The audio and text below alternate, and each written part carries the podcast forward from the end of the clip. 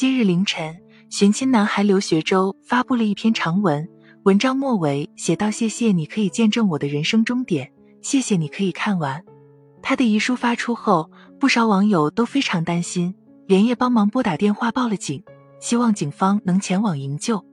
据知情人透露，刘学周在遗书发出一个多小时后被找到，并紧急送往医院进行抢救。前几天的时候，刚刚找到孩子的郭刚堂大哥就给律师打过电话，希望这位律师能够多帮帮刘学周，毕竟他还太年轻，对网络暴力没有应对能力。可是后来还是发生了我们最不想看到的事情。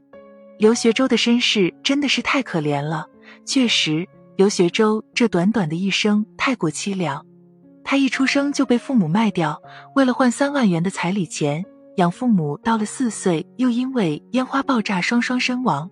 随后踏上寻亲之路后，又因房子的事情被亲生母亲拉黑，但自己称并未提及买房，只是想要一个家。到了上学的时候，他遭遇了严重的校园霸凌。小学六年转了五次学，甚至在上初中的时候被男老师猥亵。种种遭遇都让他对亲情与家庭充满了渴望。于是他在网络上独自寻亲，没想到父母找到了，可他却再次遭到了亲生父母的抛弃，还经受了巨大的网络暴力。或许是这些经历让他太过绝望，小小的身体再也承受不住，于是选择了轻生。一句话说，哀莫大于心死。最后是什么造成了现在的结局？想必要负责的人有很多，甚至逼死他的人只会说一句与我无关的话语，一切冷漠压倒了他。其实他只想要一个家，两度被抛弃，感受不到父母的爱，相反却是极端的自私和冷漠。他是多么的无助！他还是个未成年的孩子，如果我们是他，我们是否可以做得比他更好？他的网络发声是迫于现实的无奈，他的离开更是生无可恋。网暴猛于虎，各种不理解、讽刺、诽谤，排山倒海，压得人喘不过气来。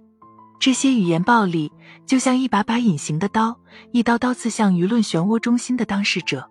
我们知道网络上有很多键盘侠，他们站在上帝视角，想事情不过脑子，说话张口就来。有了互联网匿名的庇护，他们嚣张的很。常常肆意攻击别人，但在现实生活中，他们也只是一个会犯错的普通人。我们要学会眼不见为净，要保护自己，不能用别人的错误来惩罚自己。遇到网络暴力，先把这些人该删除的删除，该拉黑的拉黑。一般的社交软件上都有这些功能，看不到了，心就不会那么烦了。注意自己的隐私，不要在网络上泄露自己的隐私信息，要学会保护自己。远离互联网斗争的泥潭，网民在吵架的地方，尽量不要让自己卷进去。